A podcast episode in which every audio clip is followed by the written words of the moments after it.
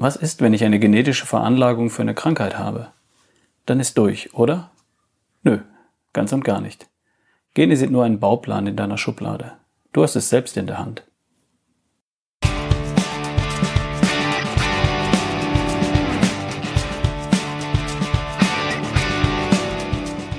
Hi, hier ist wieder dein Ralf Bohlmann von Erschaffe die beste Version von dir. Herzlich willkommen zur Podcast-Folge 108. Viel Spaß beim Thema Genetik und Epigenetik.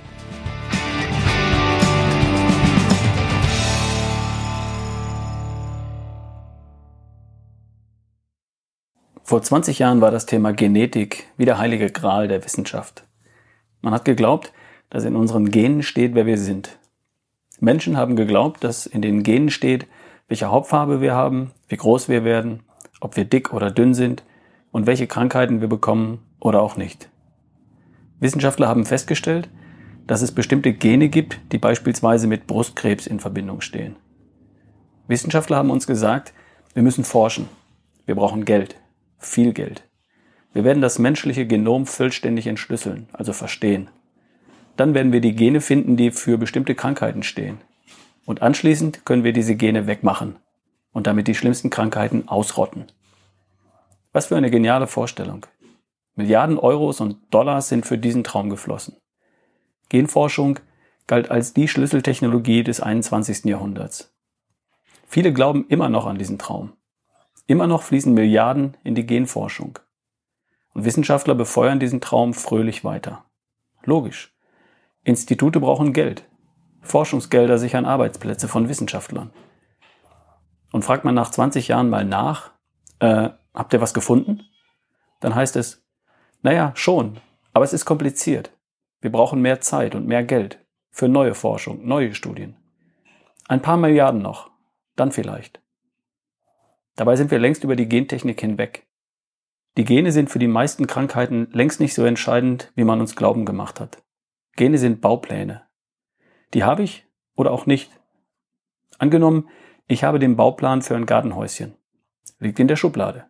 Irgendwo in dem Stapel all der anderen Baupläne. Die Tatsache, dass ich den Bauplan in einer Schublade habe, bedeutet noch lange nicht, dass ich das Gartenhaus tatsächlich irgendwann baue. Dafür braucht es schon noch etwas mehr, oder? Platz, Material, Werkzeug, Zeit, oder? Mit den Genen und den Krankheiten ist es genauso. Gene sind Baupläne. Baupläne für Proteine, um genau zu sein. Aber nicht aus jedem Bauplan wird tatsächlich ein Protein. Viele Baupläne bleiben einfach liegen. Für immer. Werden nie aufgeklappt. Und nicht mit jedem Bauplan für ein Gartenhaus entsteht auch genau das beschriebene Gartenhaus. Die ganze Sache mit den Genen ist viel komplizierter. Und im Grunde genommen ist das Thema auch wieder ganz einfach.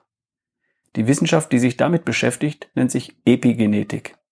Das heißt übersetzt sowas wie nach der Genetik. Wir wissen heute, dass Gene nur Baupläne sind, aus denen etwas entstehen kann oder auch nicht und aus denen auch unterschiedliche Dinge entstehen können. Ein Gen kann aktiv sein oder inaktiv. Damit stellt sich die entscheidende Frage, wie aktiviere ich die Gene, die ich habe, oder wie sorge ich dafür, dass sie mein Leben lang inaktiv bleiben? Und damit beschäftigt sich die Epigenetik. Ich habe zwei Beispiele rausgesucht, um dir Epigenetik zu erläutern. Zum einen möchte ich zitieren aus einem Artikel von Dr. Ulrich Strunz. Epigenetik ist sein Steckenpferd. Strunz, nochmal für alle, die ihn nur gerüchtehalber kennen, ist promovierter Physiker, promovierter Mediziner, praktizierender Arzt, hat über 25 Millionen Bücher verkauft und das ist Stand 2011 und war einer der besten Triathleten seiner Altersklasse weltweit. Ich zitiere. Bei schweren, bei unheilbaren Krankheiten, gibt es die wirklich, beruft die Schulmedizin sich immer noch auf die Genetik, obwohl wir längst alle gelernt haben, dass, dass es ein epigenetisches Ab- und Anschalten der Gene gibt. Dummerweise ist dieser Schalter unser Lebensstil. Also wird logischerweise letztendlich die Schulmedizin die Mehrzahl der Krankheiten nicht heilen können. Das geht nun einmal nur epigenetisch, durch Änderung des Lebensstils im weitesten Sinne. Bringt uns zu Alzheimer. Genetisch, wie ich überall lese. Pustekuchen, wie Dr. Med Nels sagt. Ein spezialisierter, Entschuldigung, ein seltener Spezialist. Dr. Nels führt den Beweis zweifach. Man kann Mäusen genetisch das Alzheimer-Gen einpflanzen. Die werden dann so. Allerdings nur, wenn sie unter sogenannten Standardbedingungen gehalten werden. Und jetzt staunen Sie bitte mit. Standardbedingungen bedeutet Mangel an Bewegung, Mangel an sozialen Aktivitäten, Mangel an Schlaf und ständig verfügbare Nahrung, ständige Verfügbarkeit von Nahrung. Also im Prinzip der normale westliche Lebensstil des Menschen. Ist für die meisten Forscher eben etwas völlig Normales. Dann hat man die gleichen vorbelasteten Tiere in einem enriched environment gehalten. Für die Forscher etwas ganz Besonderes. Für uns schlicht natürlich genetisch korrekte Lebensbedingungen. Und jetzt kommt's. Trotz der genetischen Veranlagung waren diese Mäuse völlig resistent gegen Alzheimer. Und schon entwickelte Alzheimer-Krankheit lässt sich im Enriched Environment wieder umkehren. Das waren die Mäuse. Mir, Dr. Strunz, genügt ein solcher Beweis. Ich glaube an die generelle Übertragbarkeit von Experimenten unter Säugetieren. Deswegen wird ja in führenden Physiologiebüchern nicht unterschieden zwischen Menschen und anderen Säugetieren. Alles die gleichen Mechanismen. Dennoch, Gleiche Versuche wurden beim Menschen durchgeführt. Alzheimer im Frühstadium wurde nicht nur gestoppt, sondern der geistige Abbau sogar umgekehrt, wenn die sogenannte normale, aber letztendlich unnatürliche westliche Lebensweise gezielt geändert wurde. Schlussfolgerung. Für Nils sind genetische Varianten und Mutationen nur ein Brandbeschleuniger. Das Feuer selbst wird in unserer modernen Lebensweise gelegt. Wird diese rechtzeitig korrigiert, dann lässt sich der Brand Alzheimer stoppen lässt sich Gedächtnisfunktion und damit die Alltagskompetenz wiedergewinnen. Zitat Dr. Nils, die Fähigkeit des menschlichen Gehirns zum Erhalt und zur Regeneration der geistigen Fitness bis ins hohe Alter ist uns nämlich in die Wiege gelegt. Quelle die Naturheilkunde 3-22017, Seite 18. Zitat Ende. Das muss ich kurz erklären. Mäuse haben ein Alzheimer-Gen wenn man sie unter Bewegungsmangel, wenig Schlaf, wenig sozialen Kontakten und zu viel Futter hält und nur dann bekommen sie Alzheimer.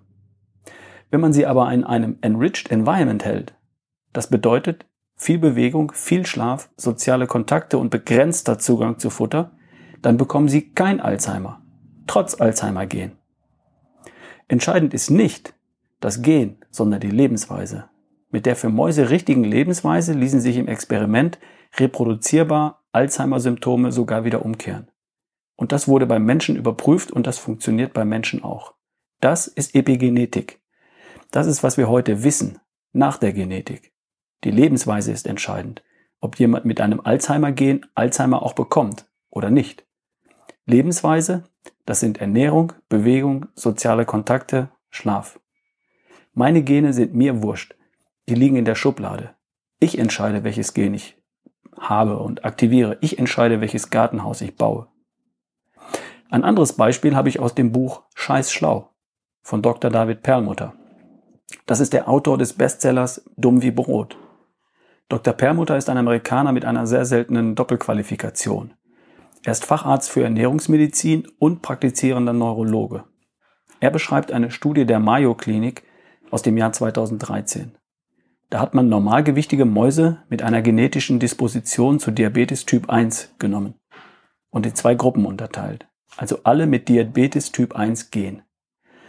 Eine Gruppe wurde glutenfrei ernährt. Diese Tiere entwickelten kein Diabetes Typ 1. Glück gehabt. Glutenfreie Nahrung hat sie offenbar geschützt, trotz des Gens. Die andere Gruppe bekam glutenhaltige Nahrung. Diese Tiere entwickelten Diabetes mit ihrem Diabetes-Gen. Pech gehabt. Pech gehabt nicht deshalb, weil sie das Diabetes-Gen hatten. Das hatten die anderen auch. Sondern Pech gehabt, weil sie zudem Gluten fressen mussten. So viel zum Thema Gene und Epigenetik. Gene sind nur die Baupläne in deiner Schublade. Epigenetik ist das, was du daraus machst. Du entscheidest über deine Lebensweise. Gluten macht bei Mäusen den Unterschied zwischen Diabetes und Nicht-Diabetes nicht das Gen allein. Angelina Jolie hat sich beide Brüste amputieren lassen, weil sie, zweifellos, das Brustkrebsgen in sich trägt. Sie hat sich verstümmeln lassen, weil sie glaubte, ihre Genen, ihren Genen ausgeliefert zu sein. Ärzte hatten ihr das geraten und Tausende haben es ihr nachgemacht. Anstatt ihre Lebensweise zu ändern, haben sie sich verstümmeln lassen. Und da glaubt man, millionenschwere schwere Stars seien gut beraten. Sind sie offenbar nicht. Warum erzähle ich dir das alles? Weil ich möchte, dass du verstehst, dass du es selbst in der Hand hast, ob du schlank bist und gesund. Das heißt nicht, dass du selbst schuld bist, falls du nicht schlank und gesund bist. Das bist du nicht. Es geht nicht darum, wer Schuld hat. Diese Frage ist völlig uninteressant. Es geht einzig und allein darum, wer allein es in der Hand hat, etwas zu ändern. Und das bist du. Du hast es in der Hand. Du bist nicht ausgeliefert. Du entscheidest. Niemand sonst da draußen, kein Arzt, der kann dir nur eine Pille geben, kein Gen, das du geerbt hast, entscheidet über eine Krankheit, die du bekommst. Es schafft nur eine von vielen Voraussetzungen. Und diese Vora und die anderen Voraussetzungen, über die entscheidest du. Über die Art, wie du dich ernährst, wie du dich bewegst, entspannst, schläfst und denkst. Gene sind nichts weiter als eine notwendige Bedingung, aber sie sind noch lange keine hinreichende Bedingung. Da muss noch sehr viel mehr dazu kommen. Und das sehr viel mehr, das ist deine Entscheidung. Alles, was ich hier im Podcast, in meinen Seminaren und im Coaching mache, darfst du vor diesem Hintergrund sehen.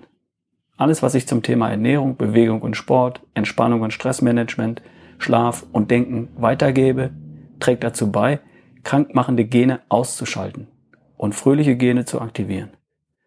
Ich selbst trage ganz sicher viele doofe Gene in mir, wie jeder einzelne von uns auch. Ich mache mir überhaupt keine Sorgen. Mit meinem Lebensstil schalte ich die do doofen Gene aus. Und das kannst du auch. Die beste Version von dir kriegt kein Alzheimer. Immer locker bleiben. Das wollte ich noch loswerden zum Thema Gene. Alles klar? Ich habe noch was. Es gibt nach langer Pause im Herbst wieder Workshops für die beste Version von dir. Jeweils ein Tagesworkshops an einem Samstag. So wie es aktuell aussieht, werden es vier oder fünf Termine sein. Und zwar voraussichtlich wie folgt. 30. September in Berlin, also ziemlich kurzfristig. 14. Oktober in Köln. 28. Oktober in München. 11. November in Hamburg.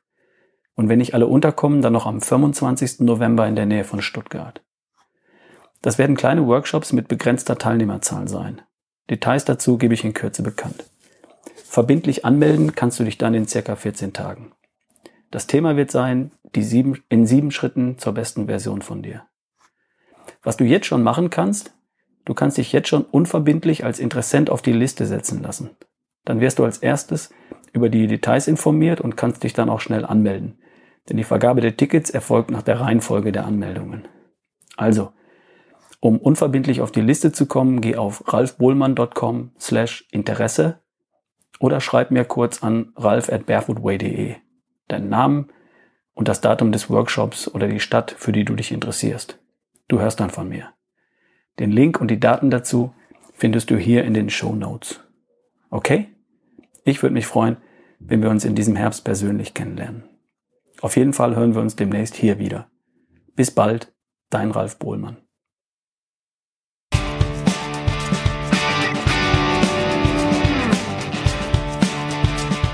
Das war Erschaffe die beste Version von dir, der Podcast von ralfbohlmann.com. Ich habe eine Bitte. Schreib mir eine kurze Rezension und gib mir deine Bewertung bei iTunes. Dann würden noch mehr Menschen diesen Podcast finden.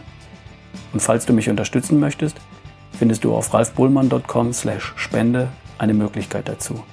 Danke sehr.